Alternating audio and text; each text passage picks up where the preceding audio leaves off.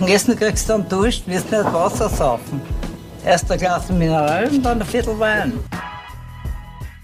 Hallo und herzlich willkommen zur 23. Folge Wein für Wein. Mein Name ist Kedi. Und mein Name ist Michael. Und wir sind zwei WeinliebhaberInnen. Ich seit einiger Zeit schon, du mich hier mittlerweile auch schon seit zwei Jahren. Jede Woche verkosten wir einen Wein und der eine oder die eine weiß nie, was der jeweils andere mitgebracht hat.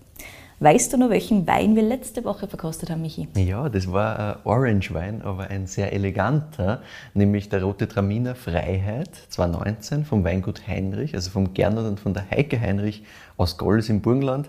Wirklich wunderschön.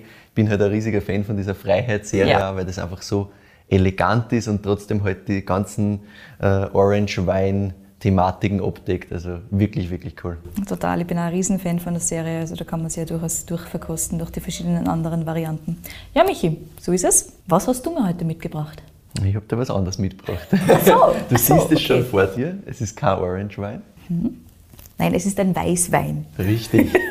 Sehr gut das, erkannt. Aber das gut erkannt. Hast du richtig erkannt, ja. Da kommt mir schon einiges entgegen. Ja. Also wir haben in unseren großen Burgundergläsern in dem Fall ähm, einen schönen, strohgelben, relativ intensiv, ja, mhm. relativ intensiven Wein da. Ja. ja schauen wir uns noch gleich an die Viskosität. Da ist schon ein bisschen was da. Ja, aber nicht schon. arg, also nicht so arg, nicht wie ich jetzt erwartet hätte tatsächlich. Aber da geht schon was. Gut, ich stecke mal die Nase rein. Hm, da kommt mir einiges entgegen, sehr, sehr spannend. Sehr gut. Das gefällt mir. Was kommt da denn entgegen? Was riechst du? Erzähl mir mal ein bisschen. Also das Erste, was mich so ein bisschen anspringt, ist, wir haben durchaus eine Fruchtnote da, sehr, sehr Richtung ja. gelbfruchtig. Ja. Wir haben aber auch so ein bisschen eine herbe Note da, fast wie Zitrus, mhm. Gewürz, so richtig Würze. Ja, sehr gut. Und fast was, was ich so ein bisschen Richtung malolaktische Gärung ordnen würde, also mhm. Richtung biologischer Säureabbau, so was leicht cremiges tatsächlich. Ja, auch da stimme ich dir zu. So ein bisschen fast Richtung so Sahne, Kaffeesahne. Mhm. Aber das ist für mich so dieser klassische Ton, den ich halt einordne als das könnte eventuell das sein. Ja, soweit so, weit, so gut. Stimmst mir zu bei allem, sehr gut. Das gefällt mir. Die Frucht insgesamt ist, ist da, aber ist schon eher zurückhaltend, finde ich. Also für mich in der Nase ist das wirklich mehr ähm, diese Würze, die habe ich, hab ich wirklich sofort da. Genau, richtig Würze. Und dann eben so ein bisschen eben dieses Sahne, Sahne-Karamell-Thema wieder. Ja, genau. Ach, sehr schön. Ja, fruchtig. Like es ist, die Frucht selber ist gar nicht so easy einzuordnen. Ich hätte es das erste Mal einfach Richtung klassisch gelb, so ein bisschen Richtung Steinobst geben, aber so ein bisschen Apfel hätte ich auch drinnen. Mhm. Ja, also grundsätzlich bin ich da, bin ich da ganz bei dir. Mhm. Aber wie wir schon bestimmt haben, der Fokus liegt einfach nicht auf der Fruchtnote, sondern genau, haben wir liegt nicht auf mehr. der Fruchtnote. Aber die Fruchtnote würde ich auch, also für mich ist es auch in Richtung der, der Steinobst gehend, aber ja. gleichzeitig hat es durch diese, durch diese Frische, die schon auch da ist, ja, genau hat es ein bisschen äh, Apfelfrische da. Ja. ja, so ein bisschen was eben, ja, so ein bisschen was Spritziges eben. Ja. Es ist spannend. Also der vereint jetzt relativ viele verschiedene Komponenten, die man im Normalfall nicht so einfach zusammentun würde in einen Wein. Ja, finde ich auch. sehr komplex, sehr interessant, da kann man schon länger dran riechen. Ich bin gespannt, wie sich der entwickeln wird jetzt über die nächsten Minuten, während wir da reden. Ich werde dann mhm. immer wieder ein bisschen das nachverkosten. Das ist definitiv auch nochmal ganz interessant, ja. Cool. Also, ich nehme mal einen Schluck. Bitte darum. Da ist schon einiges da am Gaumen. Ja, da geht einiges ab, gell? da geht einiges mhm. ab, ja. Mm, wir haben diese Würze, die nach wie vor da ist. Ja. Das Ding hat auch Alkohol. Ich würde sagen, auf jeden Fall über 13 Prozent. Kann es sein, dass ich da falsch liege, es ist gar nicht so easy, aber. Um 13 sind es, ja. Sehr gut. Und also es ist ordentlich was da. Es ist durchaus ist Volumen kräftig, da. Ja, ja ganz mhm. genau. Und was wir auch haben, ist eine Säure. Ja. Die vor allem, also im Abgang auch noch richtig spürbar ist. Ja, also die, die bleibt die, die richtig. bleibt schön da. Die Würze, finde ich, ist im Vergleich jetzt zur Nasen, ist sie immer noch da, aber nicht mehr so im Vordergrund wie Ich finde, im Abgang hast du das wieder total. Und genau. im Abgang hast du auch so eine Fruchtnote, die eher Richtung den Apfel geht, also Richtung so, so Apfelgemeisch, ja. mehr oder weniger. Bin ich bei dir? Bin ich bei dir? Also ich bin auch ähm, bei mir da eher so hinten nach schon der Apfel. Steht bei mir da. Also. Hinten nach schon der Apfel. Ich finde, das voilà. ist es ja. Also habe ich genau da so aufgeschrieben. Der, er ist im Abgang, der ist lang da, der bleibt da. Der bleibt. Super schön da. Ist auch schön saftig, finde ich. Absolut. Mhm. Also, hast du Schmelz? Hast, absolut. Du hast einen Körper, Alkohol haben wir auch schon besprochen. Ja, also es ist schon intensiv am Gaumen. Also das ist jetzt, da ist schon viel, es ist viel los. Ich nehme nur mal einen Schluck. Ja, nimm einen Schluck, weil da ist noch einiges, äh, einiges drinnen, glaube ich. Das ist wirklich ein sehr geiles Teil. Also spannend, er entwickelt ja am Gaumen. Du hast am Anfang so diese, diese Sahnenoten, finde ich. Die hast Mhm. am Anfang viel stärker. Voll. Und die sind dann relativ schnell weg. Und dann hast du eben so diese, diesen lingering diese- Apfel und diese genau, Würze. Diese Würze und diese Frische von dem Apfel bleibt so schön lang. Das zirkt sich so. Mm. Und bei der Würze sind wir meiner Meinung nach eher bei, bei Kräuterwürze als jetzt bei ganz intensiven, scharfen Pfeffer oder sowas in der Richtung. Ja, das ist, ich- also ich habe so ein bisschen, ähm, ja, ich, ich finde, die, die Würze ist mehr so leichter, die ist nicht hart, die ist schön Genau. Nicht diese scharfen drinnen. Gewürze, sondern du hast Mhm. diese, wie schon gesagt, eher Richtung Kräuter als Richtung irgendwas anderes. Ja. Ob der Holz gehabt hat, ich meine, strukturell ist er recht, kann halt schon sein, dass er ein bisschen Holz gehabt hat. Aber wenn ein großes Holz war, kein Barrikausbau, liege da richtig, lieber Michael. Nein, Ah, haben wir Barrikausbau. wir haben Barrikausbau. Und ist er sehr elegant dafür. Ist er, ist er definitiv, ja. Auf das war ich jetzt nicht gekommen, Mhm. im Normalfall verbinde ich Barrikausbau halt mit dieser ganz harten Vanillenoten. Hat Ja, der das gar nicht. ist- das sehr, ist, sehr angenehm ähm, gemacht. Elegant und richtig gemacht. Sehr gut. Hätte man großes Holz was geben tatsächlich, weil strukturell macht Mhm. Nein. Sinn. Aber man hat aromatisch in der Nase, das mich nicht mehr riechen. Ne? Gut, so ein bisschen dieses, Ich finde, es ist schon so ein bisschen da. dieses Karamellige. aber es ist, nicht, es ist halt nicht so in Nichts your face, wie man das manches Mal hat. Ja. Nein. Gut gemacht. Sehr gut gemacht, ja. Sehr gut gemacht. Kannst du irgendwas ähm, rebsortentechnisch, möchtest was dazu sagen? Puh. Also rein von der Struktur her, Aromatik in der Nase, wir haben so ein bisschen diese Säure, Mhm. wir haben den Schmelz, wir haben durchaus Körper, der zirkt da relativ durch. Wir haben so ein bisschen diese Apfelnoten, die man in Österreich ganz gern bei dieser einen Rebsorte, auf die ich jetzt hin will, Ja. drinnen haben. Mhm. Wir haben also ein bisschen dieses gelbe Obst. Mir fällt zwar ein bisschen was für ein Chardonnay, aber ich könnte mir schon vorstellen, dass es eben in diese Burgunder-Richtung geht. Nein, tut's nicht. Ähm, ist kein Chardonnay, das kann ich mal Mhm. ausschließen. Es ist reinsortig, ja, also Mhm. das definitiv. Du könntest da hinkommen, glaube ich. Ah, Wichtig wäre mir noch, ob du einordnen kannst, wo er herkommt. Irgendwie. es ist nicht easy. Wir haben durchaus so ein bisschen wärmere Fruchttöne drinnen. Also ich würde jetzt nichts ganz, ganz Kaltes nehmen. Mhm. Aber das kann natürlich auch davon kommen, dass es eben Barrikausbau ist, dass da ein bisschen Oxidation schon stattgefunden hat. Also das kann halt immer so ein bisschen dagegen sprechen. Ich finde es generell schwierig. Ich, ich frage dich nur deswegen, weil es mich interessiert hat, ob du das irgendwie wirklich sagen kannst, da ist er her, weil ich finde das Nein. bei dem Wein extrem schwierig, weil das, was man von dort kennt, ist schon anders. Ah ja, sehr Sagen wir gut. mal so. Exzellent. Sagen wir mal so. Aber es, es geht sich schon auch aus. Also es, es, Ah. die, die Beschreibung, die du da jetzt da abgegeben hast, geht eigentlich alles in die richtige Richtung, meiner Meinung nach. Nur den äh, Chardonnay hätte ich, wenn ich ihn selber blind verkostet hätte, wahrscheinlich auch eher in die Richtung Ja, da. weil es hat eben dieser Schmelz Weil passt mit dem dazu, Schmelz Säure passt dazu. genau, es geht sich auch von den Fruchtnoten immer eigentlich auch ganz gut aus, aus. ja. Ja. Äh, ist es nicht, es ist tatsächlich, soll ich das sagen? Ja, sag's erzähl mir's. Go for Der it. grüne Veltliner. Wirklich? Das ist ein grüner Veltliner, ja. Gut gemacht, der grüne Veltliner. Gut gemacht, sehr Und gut es ist gemacht. der erste grüne Veltliner, den wir haben. Wir haben vor kurzem, also ich habe vor kurzem erst eine Diskussion geführt, dass wir in unserem Wein-Podcast über österreichische Weine bis zur 23. Folge keinen grünen Veltliner gehabt weiß. haben. Michi, du hast das aufgelöst. Sehr gut. Ja, ich habe es aufgelöst und ähm, ich hätte eigentlich geglaubt, dass das eh schon vorher passiert, aber irgendwie so einen richtig geilen grünen Veltliner, der nicht fad ist. Okay, ich hau jetzt einmal ganz kurz einfach eine Frage aus. Ist das der Radikal vom Herbert Zillinger? Nein, ist es nicht.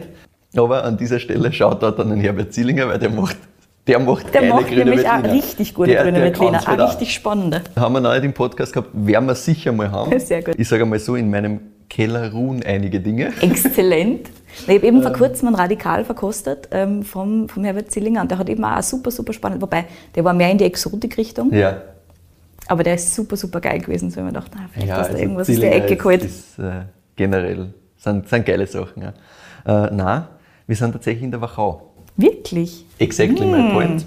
Exactly my point. Das hätte ich nicht in die Wachau da, ich sag's dir, wie es ist. Ja, aber im Endeffekt, wenn du über die Gelbfrucht kommst und so, Ja, und ein bisschen wärmer. gehst in die Richtung, ein Das macht bisschen wärmer. Sinn. Es geht eigentlich, also ich finde, aus deiner Beschreibung außer geht das alles in die Richtung. Theoretisch, wenn man es weiß, denkt man sich, ja, du kennst das hinkommen, aber es ist, also ich, ich, ich, ich, mein erster Satz da ist, ich habe mir schon fast gedacht, dass du nicht erraten kannst, dass wir tatsächlich in der Wachau sind. Weil ich Nein. finde, es ist, Ich meine, es macht Sinn, es jetzt, macht wenn ich mir so vollkommen überlege. Sinn, wenn man es weiß, macht es vollkommen Sinn, aber ich habe mit den beiden Winzern gesprochen und sie haben selber gesagt, ja, das wird schwer, Ja. dass du das äh, blind wirklich dahin einteilen kannst. Und zwar Wir sind bei von der Vogelweide. Oh, sehr cool. Wir sind beim Michael Donnerbaum und beim Daniel Vogelweid. Von der Vogelweide heißt das, und Achtung, nicht Weingut, weil sie wollen sie nicht als Weingut bezeichnen. Aha. Aber dazu kommen wir später. Jetzt müssen wir mal aufklären, was wir da genau haben. Und zwar ist das der Grüne Veltliner Tandaradei, Mhm. heißt er, aus dem Jahr 2019, von der Ried Vogelleiten im Spitzergraben. Mhm. Es sind alte Reben. Sie haben äh, den Weingarten übernommen. Die Reben sind ungefähr aus die 60er Jahre, Mhm. äh, sagt der, der Daniel Vogelweid, mit dem ich telefoniert habe über eine Stunde und der mir das alles ganz genau erklärt hat und der mir eine Geschichte erklärt hat, die ich einfach mega cool finde, mega spannend finde. Und deswegen freue ich mich auch schon so, dass ich es da jetzt erzählen kann. Sehr Ich war cool. schon sehr gehypt jetzt die letzten Tage, seit wir telefoniert haben, weil das muss raus, so Leg quasi. los, leg los. Ja, ich gehe ganz kurz noch auf den Wein ein, gehe dann auf die Geschichte ein. Und zwar haben wir da äh, Gneis, also sehr gneishaltiges Gestein, fast kein, äh, kein Lössboden, sehr steil, äh, gerade im Spitzergraben ist alles terrassiert. Äh, du hast wirklich ganz, ganz hartes Gestein quasi drunter. Das lässt sich auch ganz gut erklären. Sie haben, wie sie den Weingarten übernommen haben, ist ein ganz kleiner Weingarten nur, äh, haben sie gesehen, dass die Stöcke, die eingeschlagen waren, unterschiedlich hoch sind. Dann haben sie gedacht, okay, was ist mit den Vorbesitzer gewesen? Warum haben die das nicht einfach normal gleich hoch alles gemacht? Das Problem ist, du kommst einfach an manche Stellen halt 30 cm in die Erden, an manche Stellen kommst du 40 rein und Ja. mehr geht nicht. That's it. Weiter kommst du nicht rein. Also das ist einfach knallhart, keine Chance. Und ja, Urgestein sagen wir in Österreich auch dazu. Das ist halt hart. Das war schon mal ein Knochenjob, da überhaupt reinzukommen. Ja. Zur Vinifizierung ganz kurz. Wir haben Ganztraubenpressung, mhm. keine Maischestandzeit, ausgebaut alles in gebrauchten 228 Liter Barrikfässern aus dem Burgund, vergoren spontan. Bis zur Füllung bleibt der dann ungefähr ein Jahr auf der Vollhefe. Und Vollhefe. der Daniel hat eben selber gesagt, ähm, man verliert ein bisschen Sortentypizität dadurch, das ist klar, Ja. aber das ist ihm auch wurscht, Ja. sondern er will halt geile Weide produzieren, äh, die sollen auch reifen, die kann man auch länger liegen lassen, definitiv. Ja, das kann ich mir vorstellen. Sie haben neben dem, neben dem grünen Veltliner auf der Premium-Linie auf Tandaradei auch noch den Riesling. Auch der, sehr geil.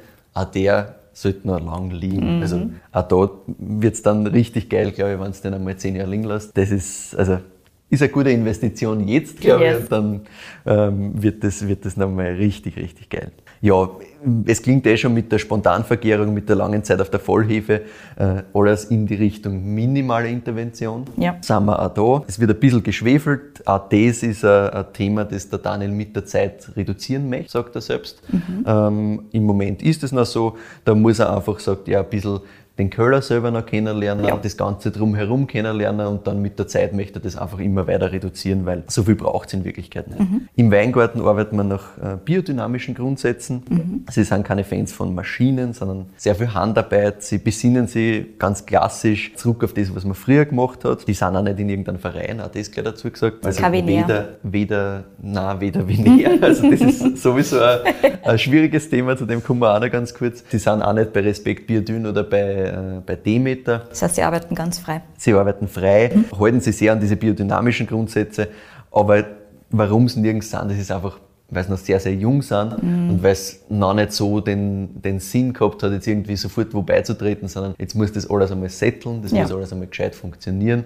Und bei Demeter zum Beispiel funktioniert es auch gerade im Moment aufgrund einer anderen Gegebenheit, nämlich Obstbäumen auf einem Gelände, die wer anderer äh, bewirtschaftet quasi. Ah. Das sind so kleine Sachen, die da einfach, da wird halt sehr, sehr streng quasi das Ganze durchgeschaut und da hast du einfach keine Chance. Deswegen sind sie im Moment noch gar nirgends dabei, aber das ist eine Frage der Zeit, sage ich jetzt mal. Ja, auch spannend ist das Thema Stockkultur. Sie wollen in die steilsten Lagen Stockkultur zurückbringen. Das haben wir beim Bonsai vom Klaus Preisinger auch schon Ja. angesprochen gehabt, Folge 9.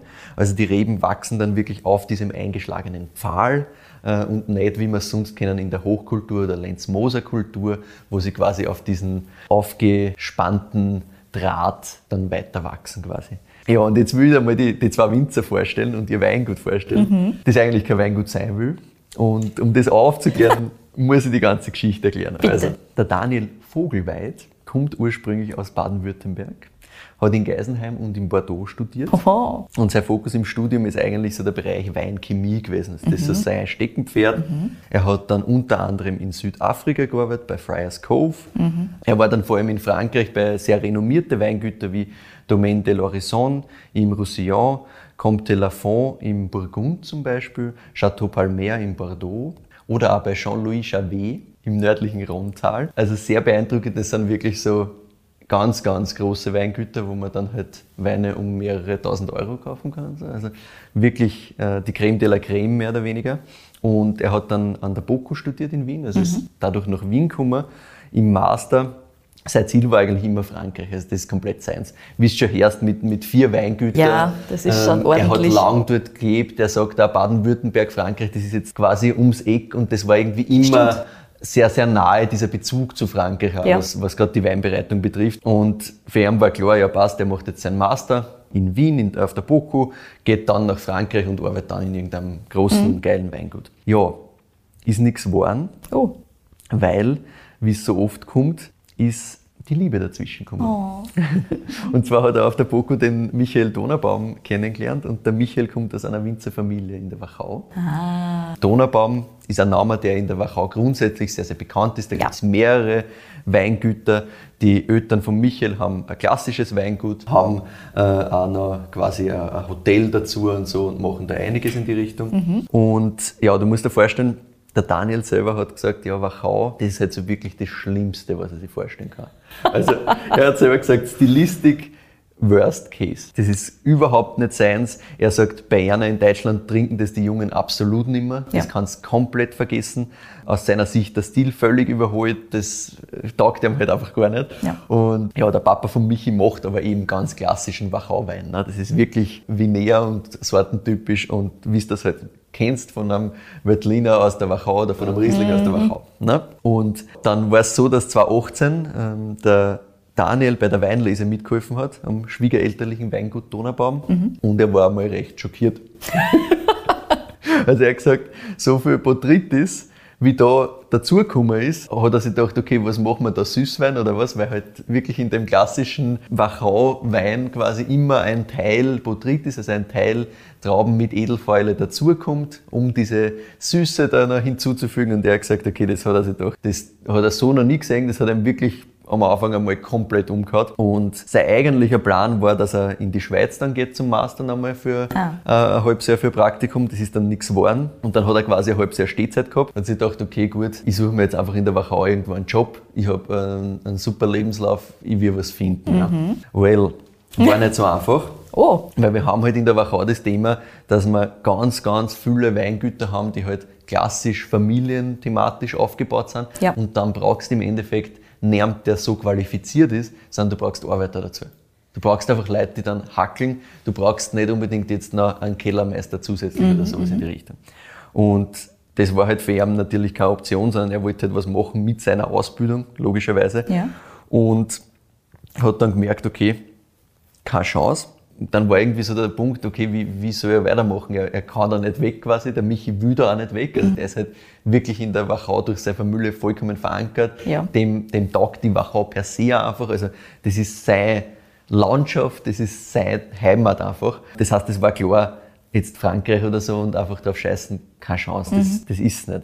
Und dann hat er sich überlegt, wie soll er weiter tun, der Daniel, und hat sich gedacht, okay, er macht einfach dann auf der BOKU weiter als wissenschaftlicher Mitarbeiter, macht Forschung, weil ihm das Thema Weinchemie eben eh wirklich interessiert. Ja. Und er hat halt gesagt, er möchte nebenbei irgendwie zur Garde so ein, zwei Fasseln Wein machen. Einfach nur für sich, weil er will irgendwie halt praktisch auch was machen und was ausprobieren und nicht nur da jetzt in der Theorie im Labor sitzen. Und Das macht das Sinn, ja. Voll. Und nachdem die Eltern von Michi zu dem Zeitpunkt dem selber ihre Weingärten braucht haben und auch gesagt haben, sie wollen das alles weitermachen, war es so, dass sie jetzt nichts gekriegt haben von ihnen. Also es war nicht so, dass sie gesagt haben, ja, hey, gibt es uns ein paar Hektar und wir machen da ein bisschen was, sondern die haben halt gesagt, hey, eigentlich so wie es bei uns gerade rennt, das passt alles, wir wollen das weitermachen, das ist keine Chance. Und dann haben sie sich halt gedacht, ja, sie machen einfach selber was, schauen in der Wachau, ob sie ein paar Weingärten finden und machen halt dann auf Findet man in der Wachau ein paar Weingärten, ist meine Frage. ja, genau, das war der Punkt.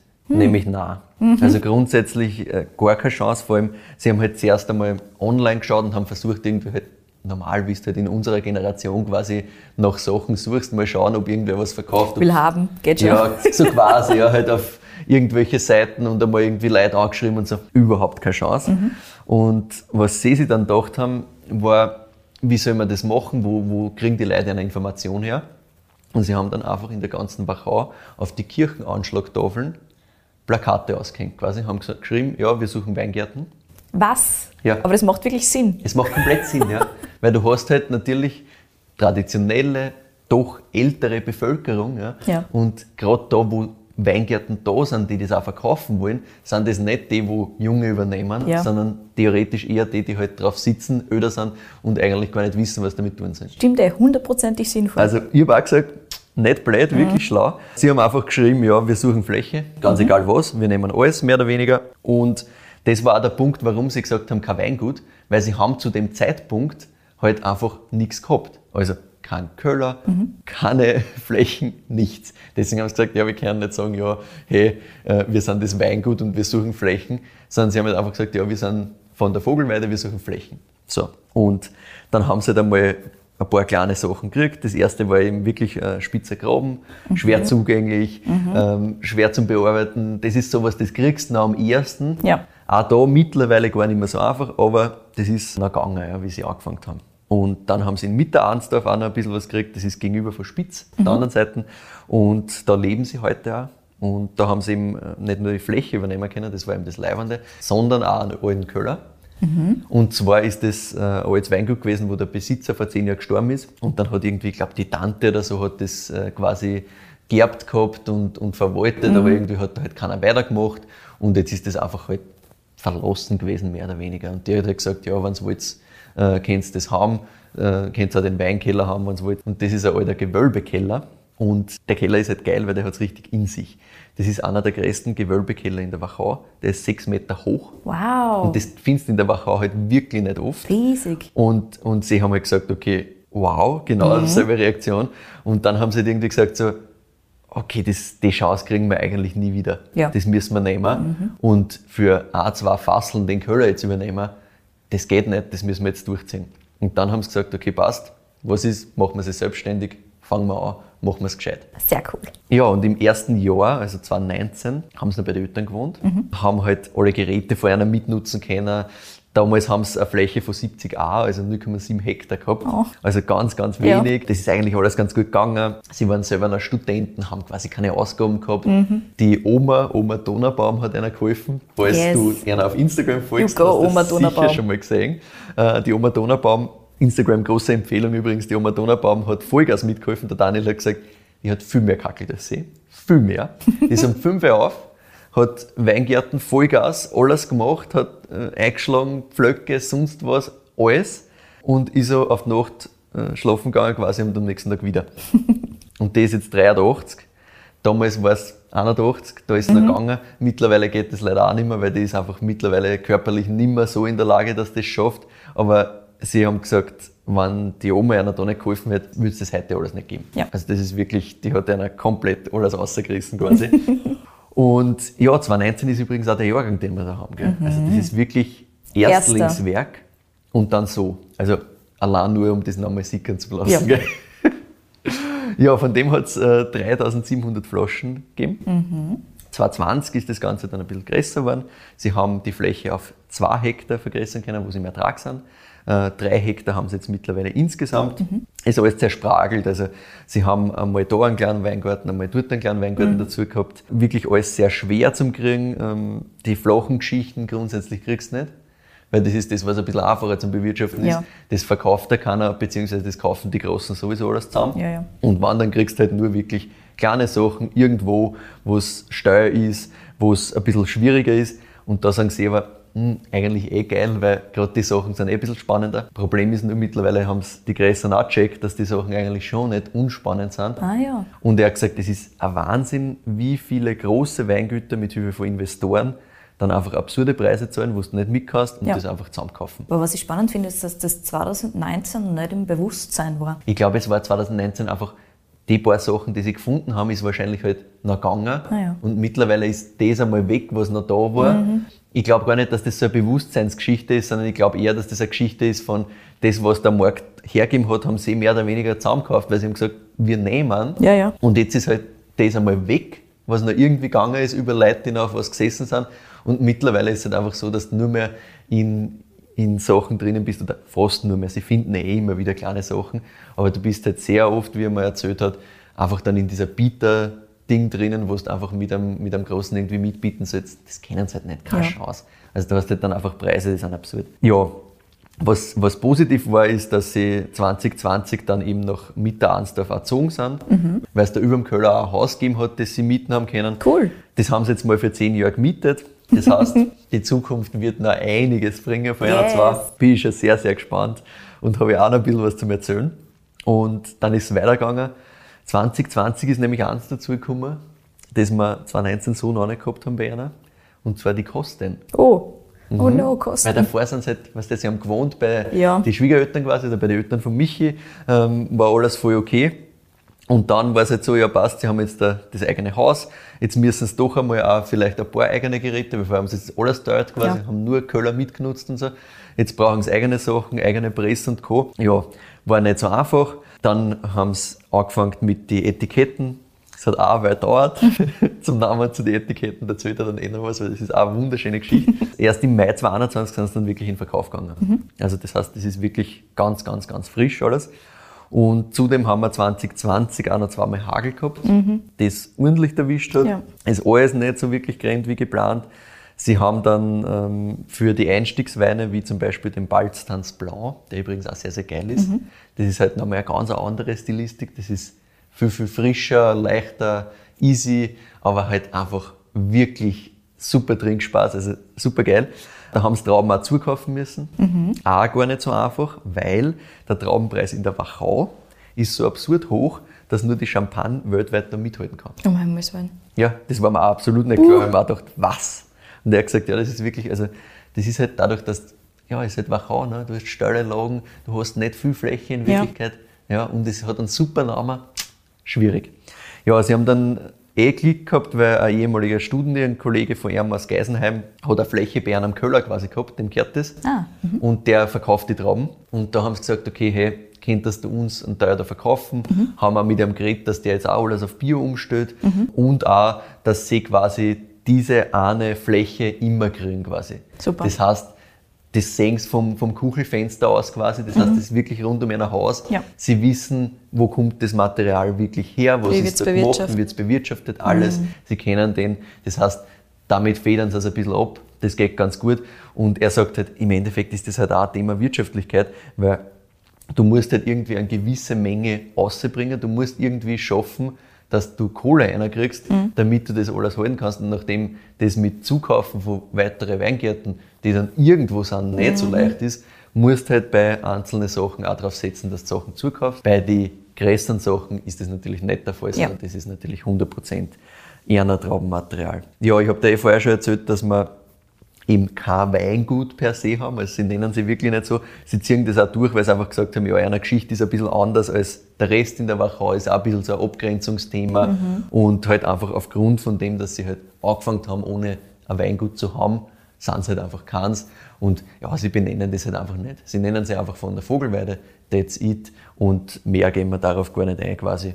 Ja, ist auch ganz, ganz witzig, finde ich, ist ein ganz cooler Zugang. irgendwie. Und ich habe natürlich auch gefragt, wie es generell so aufgenommen worden sind in der Wachau, weil als junges Weingut nicht so nicht einfach, vor, äh, gleichzeitig einer Stilistik, ne, weil Barrique ist in der Auch Wachau das. Ja, verboten quasi, also was in Richtung der Vinea und in Richtung der äh, Klassifizierung DRC und, und äh, Co. geht, das darfst du alles gar nicht. Ja. Mhm. Und sie haben gesagt, ja, am Anfang war es eigentlich so, war gar nicht viel. Also am Anfang hat das, glaube ich, auch keiner so ganz ernst genommen. Ja. Und dann war es schon so, dass es ein bisschen Gegenwind gegeben hat, weil gerade die größeren Weingüter hören das halt nicht so gern, wenn da jetzt wer was anderes macht, wenn Ja. da wer mit die Traditionen bricht, ihm sogar ein Barrique einsetzt und so. Und sie hören schon immer wieder, dass es halt irgendwie so ein bisschen Gegenwind gibt und ja, Vinea ist sowieso kein Thema. Also da sind sie am Anfang immer wieder irgendwie so von einer bekannten Winzern und Winzerinnen quasi eingeladen worden, dass da zu den Treffen dazukommen, mhm. weil sie halt so einen ganz konträren Standpunkt da haben zu viele Sachen.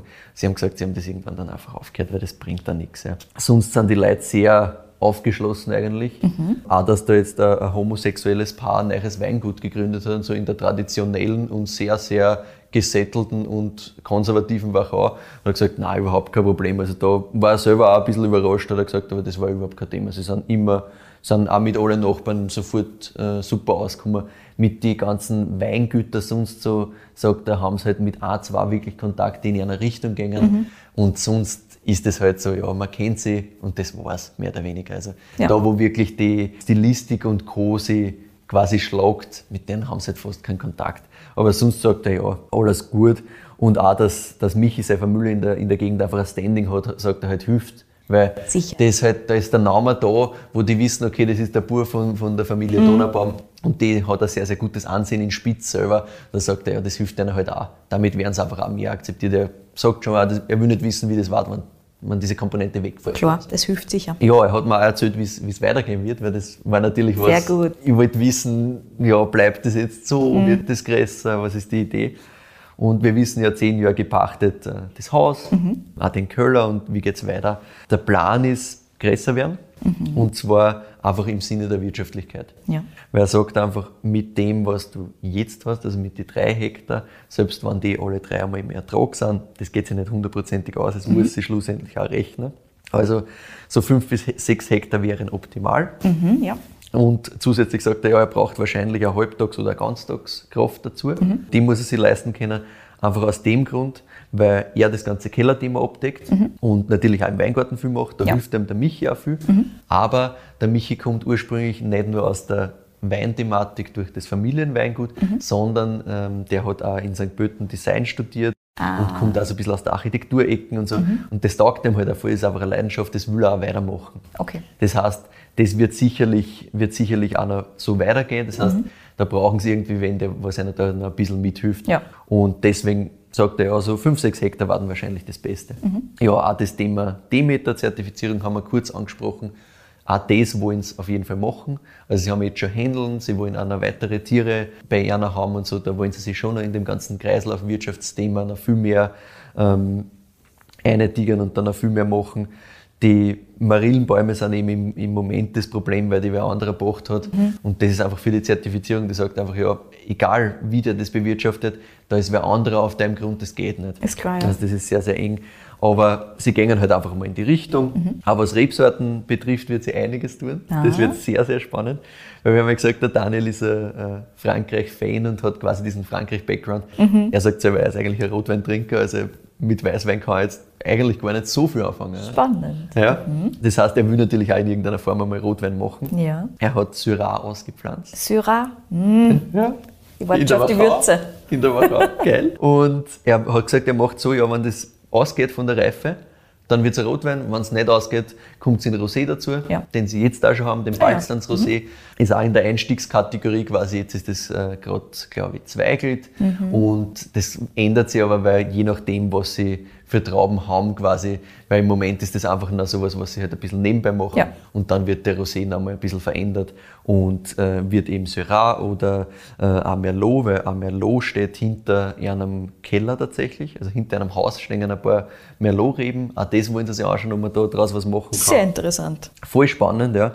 Und natürlich Veltliner wird weiter ausgesetzt. Mhm. Auch das ist was, wo er sagt, ja, da möchte er auch einfach mehr Menge haben, damit sie auch das Zukaufen minimieren können oder ja. sparen können. Und ja, also da kommen noch ein paar, ein paar sehr spannende, ein bisschen Wachau-untypischere Projekte auf uns zu. Und das haben wir eh schon angesprochen, Stockkultur, also auch da in die Richtung wollen sie einfach mehr machen, weil das finden sie einfach interessant mhm. und ja, immer was, was Neues machen natürlich. Ja, jetzt schütte dann auch das ganze Thema zum Namen ja. des Weinguts oder des Nicht-Weinguts und zu den Etiketten.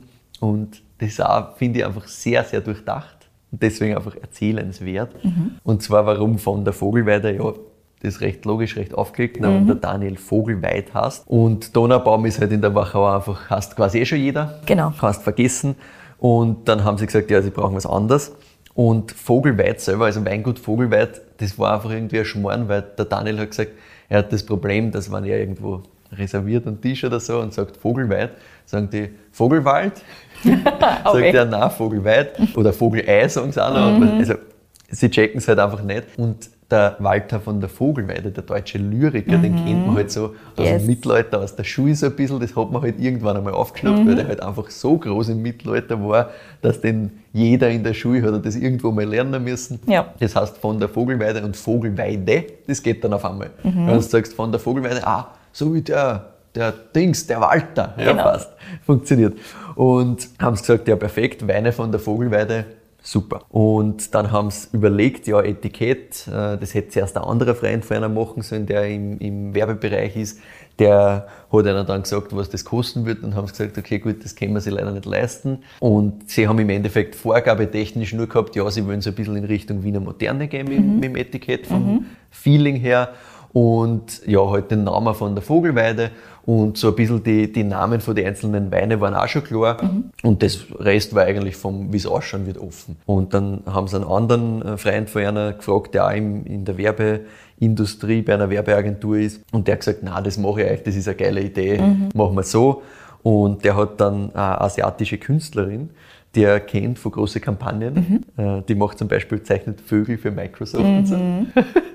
Und die hat dann diese, diese Vögel gezeichnet, die jetzt auf den Flaschen drauf sind. Ihr werdet es dann sehen äh, auf Instagram und Blog. Das sind wirklich sehr, sehr schöne Etiketten. Und sie sind eigentlich auf die Vögel per se gar nicht gekommen, weil Vogelweide Vögel war schon irgendwie nahe, aber Ja. so nahe wollten sie das eigentlich gar nicht machen. Das ist über eine andere Schiene eigentlich entstanden, nämlich, dass gerade in der äh, Wiener moderne Stilistik und in diesem ganzen Jugendstil-Thema also ein bisschen, sind einfach asiatische Sachen Ja. ganz, ganz groß. Ne? Man kennt das von Klimt und so und Chile, die sich sehr mit diesem asiatischen Einfluss und, und exotischen halt so beschäftigt haben. Und da sind auch die Vögel ganz groß. Also so Sachen wie Flamingo zum Beispiel war damals ein Riesenthema. Das siehst du oft in so Verzierungen und so, dass da Flamingos vorkommen. Und deswegen haben sie dann gesagt, okay, na passt, machen wir Zugvögel, weil Zugvögel sind so international, ähm, die, die kennen keine Grenzen, die sind, sind offen, weltoffen. Das ist genau das, was sie halt auch sind. Also es ist genau eher eine, eher eine Schiene. Und haben dann gesagt, passt, auf alle ähm, Linien kommen quasi Zugvögel auf alle Flaschen. Und dann hast du bei die bei die Einstiegsweine, also beim Balztanz Blanc zum Beispiel oder beim Balztanz Rosé, hast du eben die exotischeren Vögel, also zum Beispiel eben einen Flamingo oben. Und bei den, bei den großen Premium-Weinen quasi, bei Tandaradai, da komme ich auch noch drauf, warum das so heißt, da hast du dann heimische Vögel.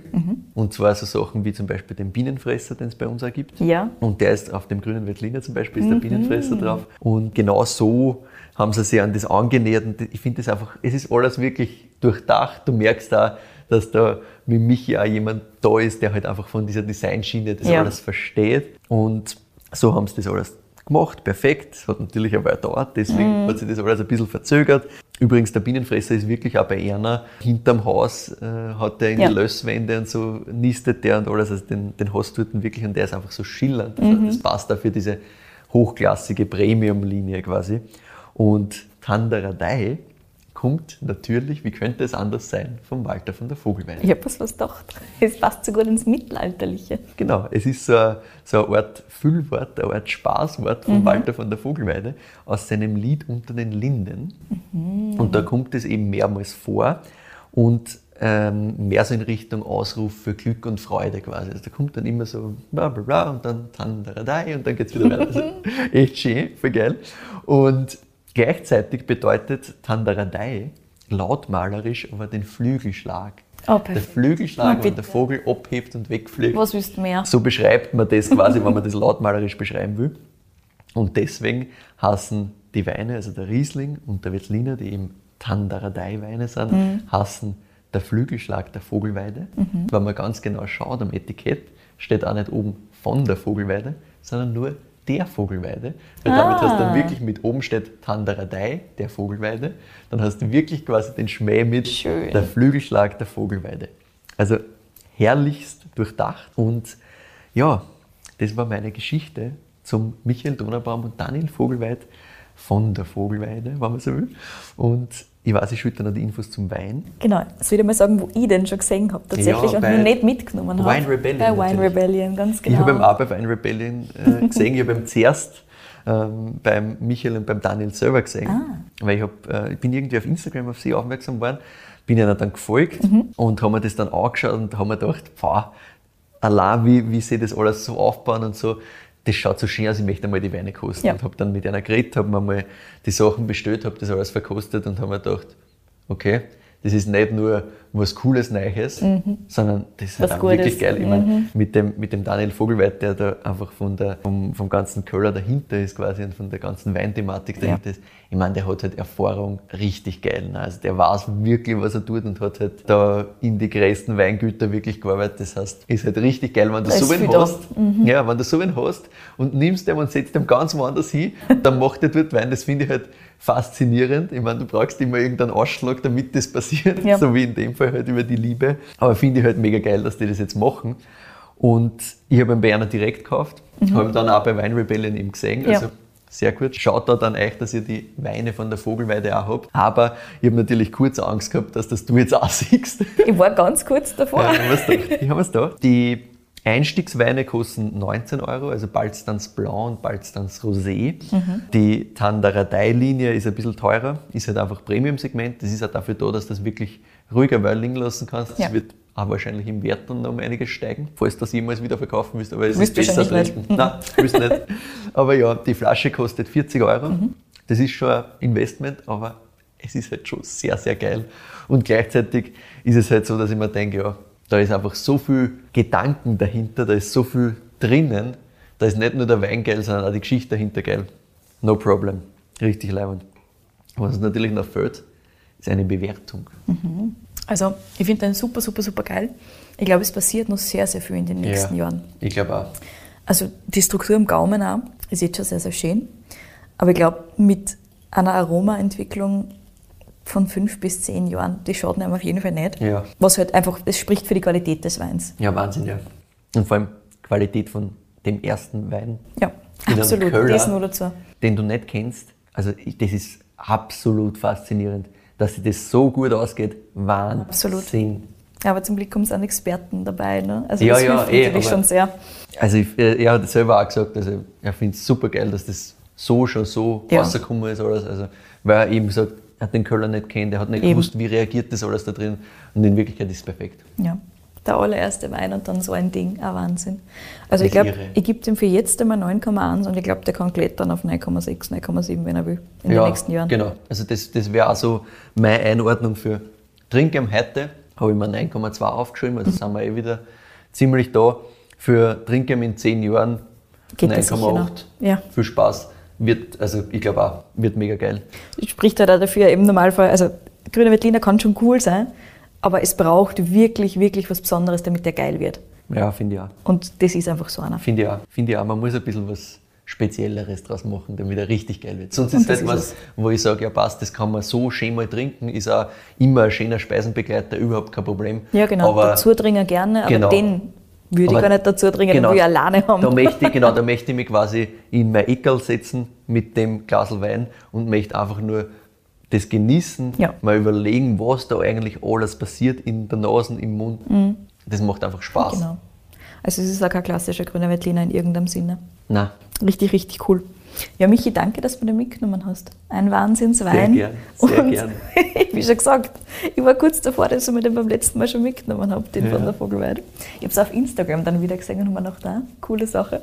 Ja, ja, ich habe also, auch schon sehr gutes viel, Timing. Ich habe sehr viel Angst gehabt, muss ich wirklich sagen. Also, aber ich habe mir gedacht, nachdem ich mit einer dann telefoniert habe, dann war klar, okay, passt, sie haben zumindest noch nichts von ja. dir gehört. Sehr gut, dann bist du schon mal hinten nach. Mhm. Kein Problem, das geht sich aus. Das machen wir. Und sie haben natürlich auch gesagt, wir sollen vorbeikommen. Auch wieder da. Uff. Müssen wir unbedingt. Also, das wird nicht uh, schwer. Nein, Die Motivation ist jetzt schon da. Die Motivation ist riesig.